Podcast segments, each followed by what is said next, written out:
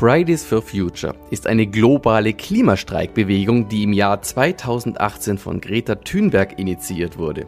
Die schwedische Klimaaktivistin hat durch unmissverständliche und emotionale Reden vor allem die Herzen vieler junger Menschen berührt. Ein Zitat von ihr beim UN-Klimagipfel 2019 in New York lautet, wir stehen am Anfang eines Massenaussterbens und alles, worüber ihr reden könnt, ist Geld und die Märchen von einem für immer anhaltenden wirtschaftlichen Wachstum. Wie könnt ihr es wagen?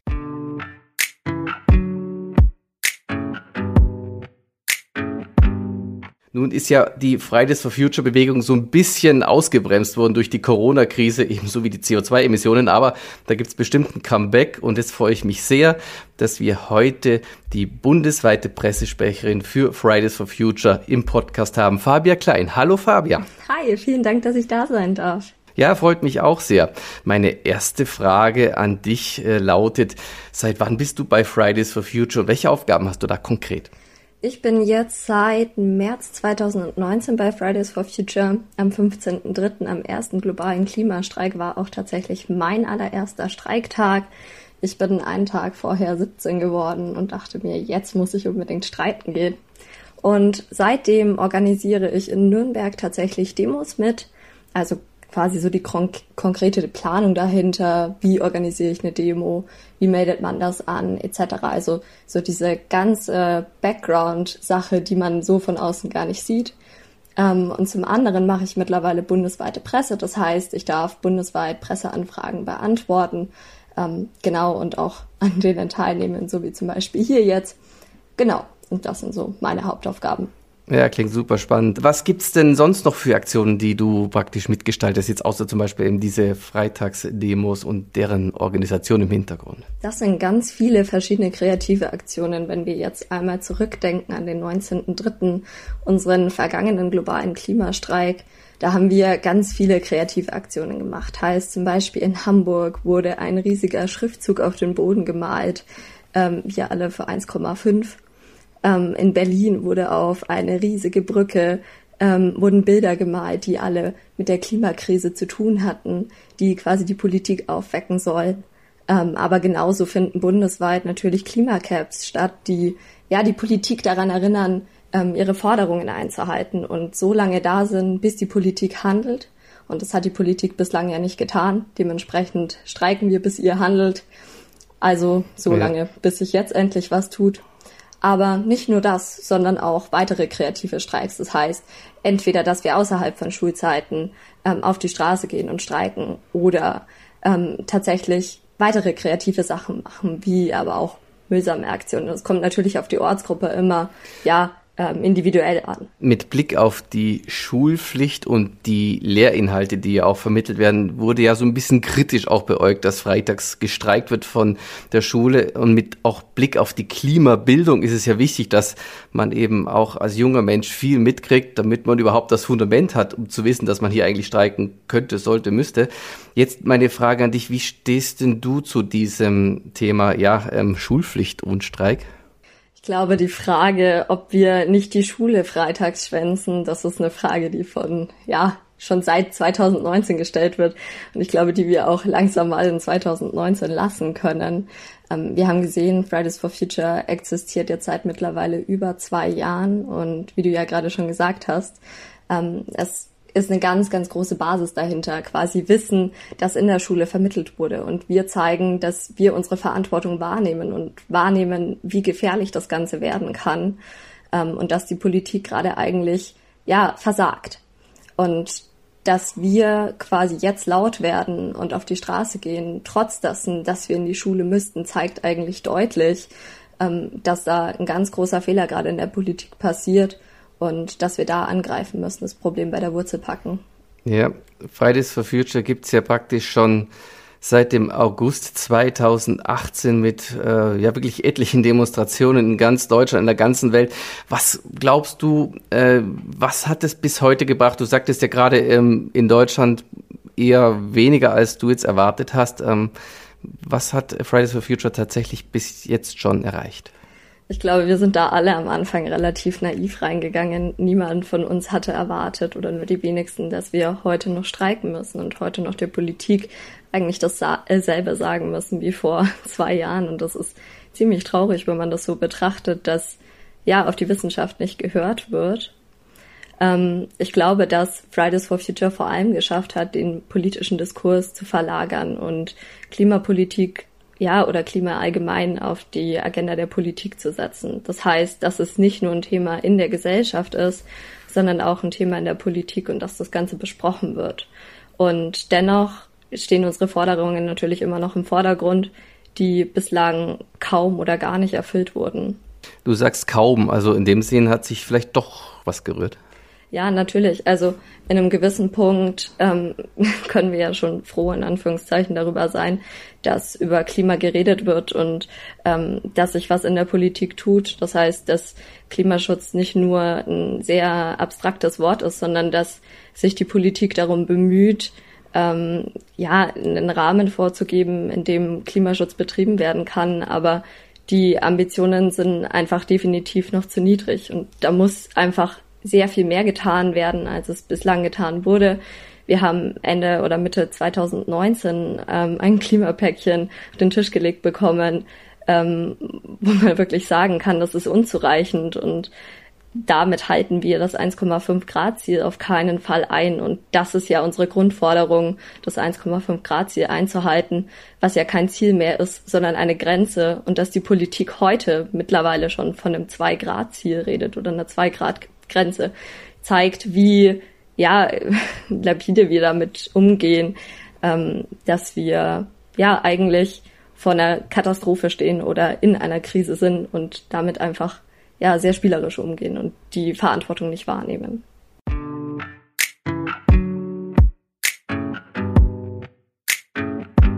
Damit uns die globale Erderwärmung nicht aus dem Ruder läuft, müssen wir unsere CO2-Emissionen auf ein Mindestmaß reduzieren, um so schnell wie möglich Klimaneutralität zu erreichen. Deutschland hat deshalb das Kyoto-Protokoll und den Pariser Klimavertrag unterschrieben. Im Dezember 2019 ist das Klimaschutzgesetz in Kraft getreten, das festlegt, wie viel CO2 unter anderem durch Energiewirtschaft, Industrie, Verkehr oder Landwirtschaft freigesetzt werden darf. Darüber hinaus wurde in Deutschland ein Klimaschutzprogramm ausgearbeitet mit dem Ziel, durch CO2-Bepreisung und finanzielle Anreize Treibhausemissionen, also Treibhausgasemissionen zu reduzieren. Dem Klimaschutzprogramm wird einerseits keine revolutionäre Wirkung nachgesagt, andererseits gingen die wenigsten Revolutionen in der Menschheitsgeschichte friedlich aus. Wir von Wetter.com sind besonders nah an Wetter und Klima dran und Teil der Initiative Leaders for Climate Action, die vor zwei Jahren in Deutschland gestartet ist und mittlerweile über 1200 Digitalunternehmen weltweit umfasst. Alle vereint der Wille, Klimaschutz proaktiv anzupacken im Rahmen der aktuellen Kampagne Tu was fürs Klima in weniger als fünf Minuten. Dabei lohnt sich ein Blick auf folgende Webseite tfca.earth. Mit nur wenigen Klicks lässt sich schon viel Gutes für unser Klima bewegen.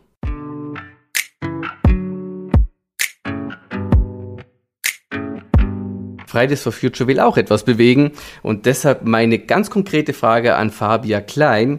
Was sind denn die konkreten Forderungen von Fridays for Future für die Zukunft? Welche Wünsche oder Ziele stehen da im Raum?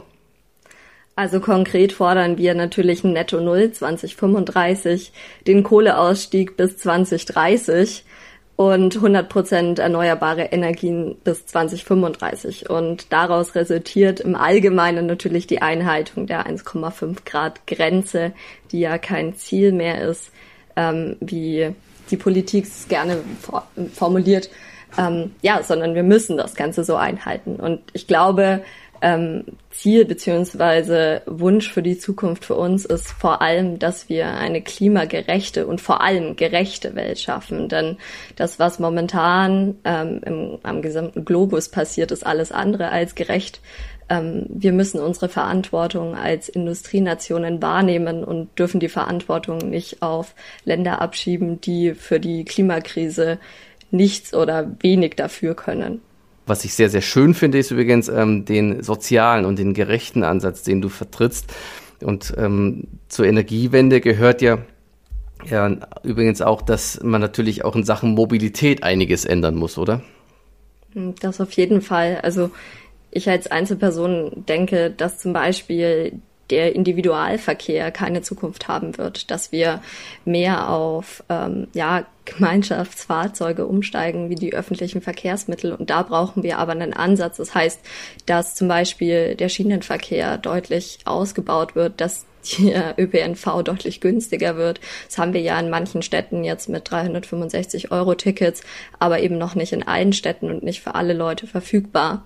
Und am allerbesten wäre es natürlich, wenn wir jetzt ganz utopisch denken, ähm, wenn wir uns eine Welt kreieren könnten, so wie sie, wir sie uns vorstellen, wäre ein kostenloser ÖPNV, mit dem ich überall hinkomme, ohne Probleme, ähm, wo das Netz wirklich so gut ausgebaut ist, ähm, dass ich nicht doppelt bis dreimal so lange zu einem Ort brauche mit den öffentlichen Verkehrsmitteln Mitteln wie mit dem Auto.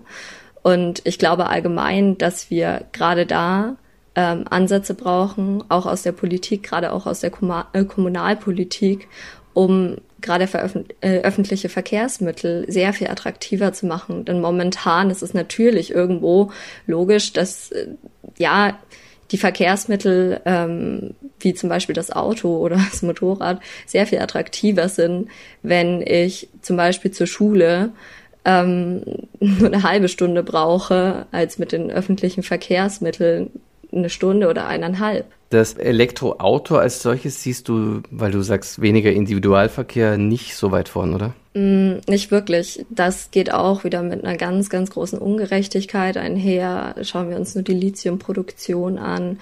Ähm, dann die Verwertung von Lithium-Ionen-Batterien. Ähm, wie wird das Ganze recycelt und abgecycelt? Ähm, wo kommt der Müll hin? Das sind alles Fragen, die noch nicht zu 100 Prozent geklärt sind. Und ich glaube, dass das zwar ähm, ein Standbein sein wird, das mit der Verkehrswende einhergeht. Ähm, das kann aber nicht die einzige Lösung sein. Und ich glaube, dass gerade auch die Politik da sehr viel mehr Geld in andere Technologien, wie zum Beispiel Wasserstofftechnologien, ähm, ja, investieren müsste und wir ja die Forschung vorantreiben müssen. Und jetzt aber die vorhandenen Technologien nutzen, bis wir neue ähm, Erkenntnisse haben und damit schon die Wende und den Wandel vorantreiben. Ja, was mir persönlich immer in der Seele wehtut, sind Berichte davon, dass ein Inlandsflug in Deutschland, das ist ja eigentlich absurd, gemessen an der CO2-Thematik, dass ein Inlandsflug in Deutschland teilweise nur ein Fünftel von dem kostet als ein Bahnticket, wenn man es nicht rechtzeitig bucht, was aus meiner Sicht eine katastrophale oder falsch gesteuerte Rahmenbedingungen darstellt. Eigentlich müsste es ja komplett umgekehrt sein. Und ähm, ich fände persönlich eine sehr, sehr interessante Herausforderung für fähige Leute im Verkehrsministerium, tatsächlich auch dafür zu sorgen, dass man auch gute Bahnverbindungen hat, was die Millionenbestädte betrifft. Ein Fortschritt gab es ja jetzt in der Verbindung zwischen München und Berlin, die jetzt erheblich schneller geht, aber auch europäisch gedacht wäre es natürlich toll, wenn Hochgeschwindigkeitszüge alle europäischen Großstädte miteinander verbinden würde, dass man praktisch innereuropäische Flüge so gut wie gar nicht braucht. Und wenn, dann müssen die um vieles teurer sein als eben der Zug und der müsste im Vergleich wiederum sportbillig sein, dass man einfach für 29 Euro, sage ich mal, von Deutschland nach Lissabon fährt und wieder Retour. Denn wenn die Rahmenbedingungen so gesetzt sind, dass man den Menschen quasi nichts verbieten muss, aber eben so steuert, wie es eben intelligent ist, ist, glaube ich, viel gewonnen. Das stimmt. Wir müssen halt Anreize schaffen und das ist momentan noch nicht gegeben. Wie du schon sagst, wenn ein Inlandsflug deutlich günstiger ist, als mit der Bahn von München nach Berlin zu fahren oder München nach Hamburg, dann ist da was ganz gewaltig falsch gelaufen. Ähm, und gerade der finanzielle Aspekt, viele Leute denken immer, dass Klimaschutz ähm, ja finanzielle Mittel braucht. Und momentan stimmt das ja leider auch größtenteils. Und da müssen wir aber ansetzen und quasi das Problem bei der Wurzel packen und nicht Symptome beseitigen, ähm, sondern müssen sagen, okay, ähm, Klimaschutz darf kein äh, Faktor von finanziellen Mitteln sein, sondern ähm, sollte eigentlich günstiger sein, als wenn wir ähm, fossile Energieträger zum Beispiel unter, äh, unterstützen und eben umweltschädliche ähm, ja, Mobilität nutzen, wie zum Beispiel das Flugzeug. Also so gesehen ist ja mit der CO2-Bilanz ein Flugzeug sehr viel schwerwiegender, als wenn ich zum Beispiel mit dem Zug fahre. Und was, glaube ich, auch noch ähm, eine Wende bedarf, ist ja einiges in der Lebensmittelindustrie, Stichwort Fleischproduktion. Da wird wahrscheinlich auch noch einiges sich ändern müssen, oder? Hm, ich glaube allgemein, ähm, was Fleischkonsum angeht, ähm, ich glaube, Fleisch komplett zu verbieten wäre falsch. Ähm, wir müssen uns aber vor Augen führen, wie wir konsumieren. Ähm, wenn man jetzt von Leuten ausgeht, die am Land wohnen, ich finde das sehr beeindruckend, weil die, also wenn man damit vegan sein kommt oft, dann ähm, schauen die einen groß an, weil für die einfach qualitativ hochwertiges Fleisch, das ähm, tiergerecht produziert wurde, selbstverständlich ist. Und für die ist es nicht nachvollziehbar, weshalb man im Discounter ähm, 100 Gramm ähm, Rindfleisch für einen Euro oder so bekommt. Und ähm, da ist einfach ein ganz anderes Bewusstsein da. Und ich glaube, dieses Bewusstsein müssen wir allgemein schaffen. Ähm, aber das ist nicht nur ein Aspekt aus der Gesellschaft, sondern hauptsächlich eben auch aus der Politik, dass wir überhaupt zulassen, dass wir Massentierhaltung haben. Ja. Dass wir so günstig Fleisch verkaufen, weil ähm, so gesehen, es kann nicht sein, dass zum Beispiel ein Burger 1,99 Euro kostet, wenn wir einen Salat für 8 Euro kaufen. Da ist einfach eine riesige Preisspanne dazwischen. Und wenn man sich vor die Entscheidung stellt, kaufe ich jetzt das günstigere, weil ich weniger Geld habe, den Burger für 1,99 Euro ähm, oder den teureren Salat, dann würde ich mich natürlich für den Burger ja. entscheiden, wenn ich eh schon zum Beispiel eine Familie habe, die wenig finanziell Wenn äh, vieles, glaube ich, steht und fällt auch mit Subventionen. Angenommen, man würde die in die Tier- oder die Fleischproduktion, die Massentierhaltung praktisch komplett einstellen, würde man ja weniger Geld brauchen, hätte praktisch tiefere Steuern, aber dann wäre das Fleisch eben teurer.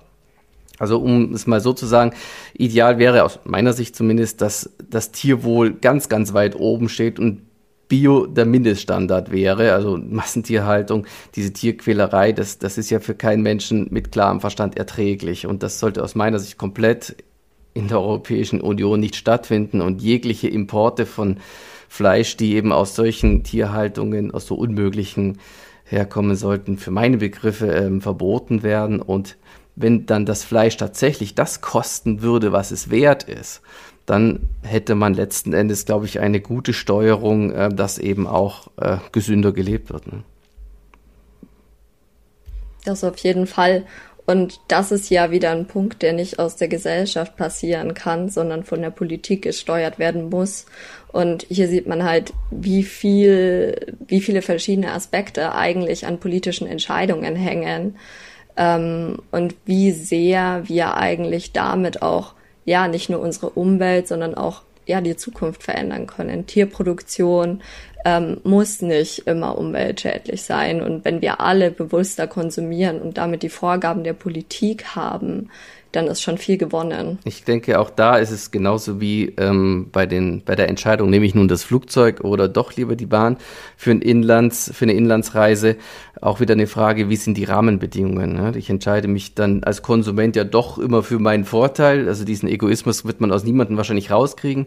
Und ich persönlich denke immer, Verbote machen keinen Sinn, aber wenn die Rahmenbedingungen richtig gesetzt sind, dann kann man sehr viel bewegen, denn die Freiheit der Menschen darf man auf keinesfalls, keinesfalls beschneiden. Das auf jeden Fall. Der Punkt ist ja auch, das hat man ja, wenn wir jetzt zum Beispiel kleine Kinder be betrachten, ich verbiete Kindern ähm, das Süßigkeiten essen, dann wird das Verbot natürlich umso interessanter oder die verbotene ja. Sache. Und wenn wir aber Anreize setzen, gerade für die Gesellschaft, ähm, bewusster, gesünder und ähm, zukunftsorientierter zu konsumieren und das damit natürlich günstiger zu machen und wie du schon sagst, zum eigenen Vorteil, dann ist nicht nur für den eigenen Vorteil was geschaffen, sondern auch für zukünftige Generationen. Und damit gehen wir dem Konflikt natürlich ja. aus dem Weg. Ich denke mir immer, ähm, am Ende äh, stellen wir jetzt hier, oder sind jetzt hier sehr, sehr viele Forderungen an die Politik gestellt, aber am Ende kann ja eine Politik in der Demokratie nicht gegen das eigene Volk anregieren, vernünftigerweise. Mit anderen Worten, eine ökosoziale und nachhaltige Politik kann nur dann funktionieren, wenn die Mehrheit der Menschen davon überzeugt ist, diese auch durchzuziehen. Mit anderen Worten, dann ist an der Stelle ja Klimabildung absolut wichtig. Hm, natürlich, gerade wenn wir jetzt die Schulen betrachten, Klimaschutz und die Klimakrise im Allgemeinen ist noch viel zu wenig Thema. Ähm, ich kann jetzt den Vergleich aus einer Realschule und einem Gymnasium aus Bayern ziehen. Ähm, ich habe in der Realschule sehr viel weniger Konkretes über den Klimawandel gelernt als jetzt in der Oberstufe im Gymnasium. Und das finde ich ehrlicherweise ein bisschen erschreckend, weil gerade da dürfen keine Abstriche gemacht werden. Und das sind ja Aspekte, die unsere Zukunft betreffen und gerade auch innerhalb der Gesellschaft, nicht nur bei den jungen Generationen, sondern auch bei den älteren, müssen wir ja klimapolitische Bildung und allgemein auch politische Bildung vorantreiben. Denn es gibt immer noch so viele Leute, die sagen, sie gehen nicht wählen, weil sie das ja eh nichts angeht oder sie selbst nichts ändern können. Und das stimmt aber nicht. Und da ja. müssen wir halt angreifen und dürfen dem Problem oder vor dem Problem nicht weglaufen, sondern gerade was so informieren und, und ähm, ja, die Informationen verteilen angeht, ähm, das ist mit einer der wichtigsten Aspekte und nur so können wir die Message tatsächlich in die gesamte Gesellschaft bringen. Und ja, so werden wir gerade auch bei den Bundestagswahlen sehen, ähm, hoffentlich zumindest, dass Klimaschutz ein ganz großer Aspekt ist, ähm, der in der Gesellschaft vertreten ist. Ja, man äh, merkt ja schon in den Wahlprogrammen, dass sich da keiner so richtig drum rumdrücken kann mehr, weil es tatsächlich so langsam durchdringt und man es ja auch spürt mittlerweile, dass sich was verändert. Ich sage immer, wir sind die ersten Zeitzeugen des menschengemachten Klimawandels. Man hat teilweise schon erlebt durch die extrem heißen und trockenen Sommer mit teilweise auch gravierenden Ernteschäden. Man merkt, dass irgendwas nicht stimmt. Und das ist ja bedauerlicherweise erst der Anfang des menschengemachten Klimawandels, der ja ohne Gnade fortschreitet. Zumal man ja sagen muss, wir bekommen aus einer sehr privilegierten Sichtweise in Deutschland relativ wenig bisher mit. Wenn wir andere Länder betrachten, dann haben die jetzt schon mit Fluten zu kämpfen und dem steigenden Meeresspiegel mit Extremwettersituationen. Und das wird sich natürlich auch in Deutschland ändern, ähm, massiv ändern, aber gerade auch andere Länder, die noch sehr viel mehr betroffen sind, die haben es gerade jetzt nötig, dass die Politik jetzt handelt und nicht weiter von der Verantwortung absieht. Und mhm. ähm, da haben wir auch ein Stück weit Verantwortung, unsere Stimme zu nutzen, gerade in Wahlen und der Politik nochmal ein bisschen in den Hintern zu treten und zu sagen, macht endlich. Entscheidend wird es also sein, die richtigen Rahmenbedingungen in der Politik zu setzen, wie wir vorher schon gesprochen haben. Einerseits darf das Flugzeug nicht billiger sein als die Bahn oder wenn man zum Beispiel an die Heizung denkt, da darf eine Gastherme einfach nicht billiger sein als eine Wärmepumpe. Oder letzten Endes müssen sich auch Photovoltaik- oder Windanlagen, wenn man sie installiert, rentieren. Und diese Rahmenbedingungen müssen tatsächlich aus meiner Sicht so gesetzt werden, dass sie für die Menschen attraktiv sind. Und ich denke, dass man mit dieser Konzeption auch bei den meisten Menschen offene Türen einrennt. Das auf jeden Fall. Ähm, der Mensch ist ja so gestrickt eigentlich, dass alles, was für den Menschen selbst gut ist, wird gerne angenommen. Und das kommt natürlich auch immer auf die persönliche Sichtweise an.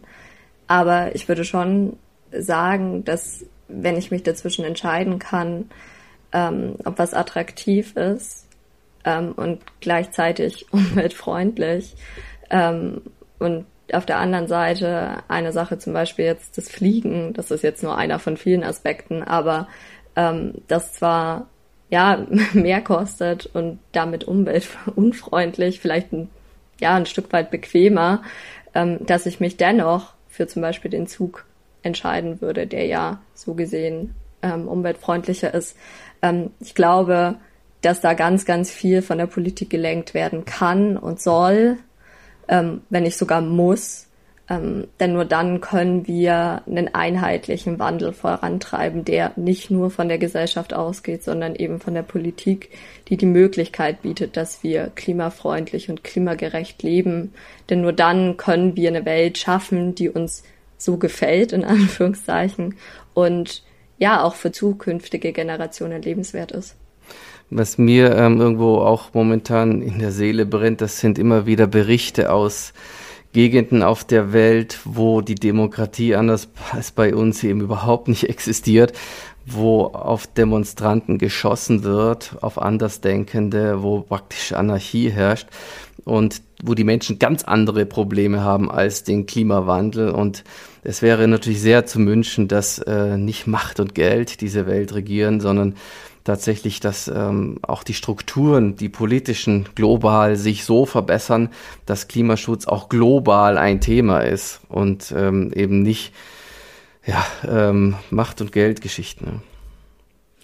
Das auf jeden Fall. Und der Punkt ist ja auch, dass es nichts oder nur sehr wenig bringt, wenn jetzt angenommen Deutschland würde zu besagten Zeiten 2035 klimaneutral werden, würde bis 2030 aus der Kohle aussteigen und bis 2035 von 100 äh, Prozent erneuerbaren Energien leben. Ähm, das bringt ja so gesehen nur relativ wenig, ähm, wenn der Rest der Welt so handelt, wie er es jetzt tut. Und zwar definitiv nicht im Sinne der, des Klimas, ähm, sondern genau in die gegengesetzte Richtung.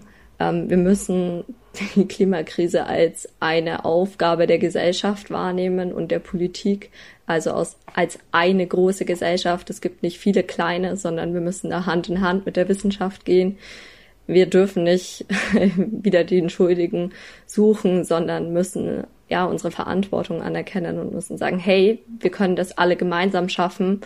Und gerade wenn wir alle gemeinsam anpacken, ist es weniger zu tragen, wie wenn wir drei, vier, fünf Länder haben, die ja jetzt sagen, sie wollen was verändern ähm, und müssen dann die gesamte Last auf den wenigen Schultern tragen sondern es bringt eben mehr, wenn wir sagen, wir arbeiten alle gemeinsam, wir nehmen das als eine große Aufgabe wahr, dann können wir was schnell und effektiv bewegen, ohne dass es ja den Gesellschaften oder der Gesellschaft zu sehr weh tut. Ja, ähm, das was, glaube ich, auch sehr hilfreich sein kann, ist, dass man selber mit gutem Beispiel vorangeht und zeigt, dass man mit den Maßnahmen, die man setzt, auch tatsächlich am Ende auch wirtschaftlichen Erfolg hat. Also dass zum Beispiel die Energiewende, wenn sie denn vollzogen ist, allen etwas bringt. Und wenn man es ja wirklich ausrechnet, ist ja so ein Kernkraftwerk wesentlich teurer als die Produktion von Strom mittels Wasserkraft oder Wind oder Photovoltaik. Denn so ein Nuklearkraftwerk muss man ja nicht erstmal bauen, man muss es irgendwann später auch wieder abreißen und dann auch mit den Brennstäben ewig hantieren. Das ist eigentlich kompletter Wahnsinn, wenn man es am Ende durchrechnet. Und dass sich die Energiewende tatsächlich rentiert und wenn man mehr Energie produziert als zum Beispiel die gesamten Nachbarn und den Strom auch noch exportieren können, ist das ja wirtschaftlich auch kein Schaden. Ja, und nicht nur das, also nicht nur aus dem wirtschaftlichen Aspekt, sondern auch aus dem gesellschaftlichen. Klimaschutz ist vielleicht in einer gewissen Zeit ein bisschen unangenehm und hat ein Gefühl von, ich gebe was ab und dennoch ähm, habe ich schlussendlich, bekomme ich schlussendlich eine bessere Welt, in Anführungszeichen. Und das ist ja, ja. nicht was, ähm, wofür ich nur Opfer geben muss, sondern oder bringen muss, sondern ähm, was uns allen schlussendlich was nützt. Ja, finde ich toll, sich für das Gute in der Welt einzusetzen. Fällt dir eigentlich, ist Fabi, jetzt haben wir ja viele Dinge und Themen angerissen, noch irgendein Punkt ein, den wir hier noch nicht angerissen haben, der dir noch ganz besonders am Herzen liegt? Ich glaube, mit am wichtigsten ist mir tatsächlich, dass wir alle unsere Stimmen nutzen, die wir haben. Wir haben regelmäßig Wahlen, nicht nur regional, kommunal und im jeweiligen Bundesland, sondern auch bundesweit. Und wir sollten zu jeder Zeit die Möglichkeit, dass wir wählen dürfen und können, nutzen und dürfen unsere Stimmen nicht einfach verschenken. Dementsprechend alle wählen gehen und Stimmen nicht einfach hergeben, sondern eine Meinung bilden und die Meinung auch äußern. Ja, finde ich sehr, sehr gut, dass man eben tatsächlich auch das tut, was irgendwie Pflicht eines jeden Demokraten ist, dass man eben zur Wahlurne geht letzten Endes, glaube ich, ist es ja wichtig, dass man, dass wir Menschen im Einklang mit der Natur leben. Denn der Natur oder unserem Planeten ist es komplett egal, ob der selbsternannte Homo sapiens, also wir, hier eine Lebensgrundlage haben oder zerstören. Natur- und Klimaschutz ist ja wirklich in unserem ureigensten Interesse und ich freue mich sehr, Fabian, dass du dafür so eintrittst, für dich und natürlich auch für alle nachfolgenden Generationen. Dankeschön für das Gespräch, Fabian. Vielen Dank, dass ich da sein durfte und für das ja, schöne gern. Gespräch. So, nun wünsche ich an dieser Stelle natürlich wie gewohnt immer eine gute und gesunde Zeit. Unser Wettercom-Podcast erscheint wöchentlich. Jeden Samstag gibt es eine neue Folge auf YouTube, Spotify, iTunes, Deezer und vielen weiteren Podcast-Plattformen. Mit hochkarätigen Experten an meiner Seite werden alle möglichen Themen rund um Wetter und Klima tiefgreifend beleuchtet. Am besten sofort abonnieren, um keine Folge zu verpassen.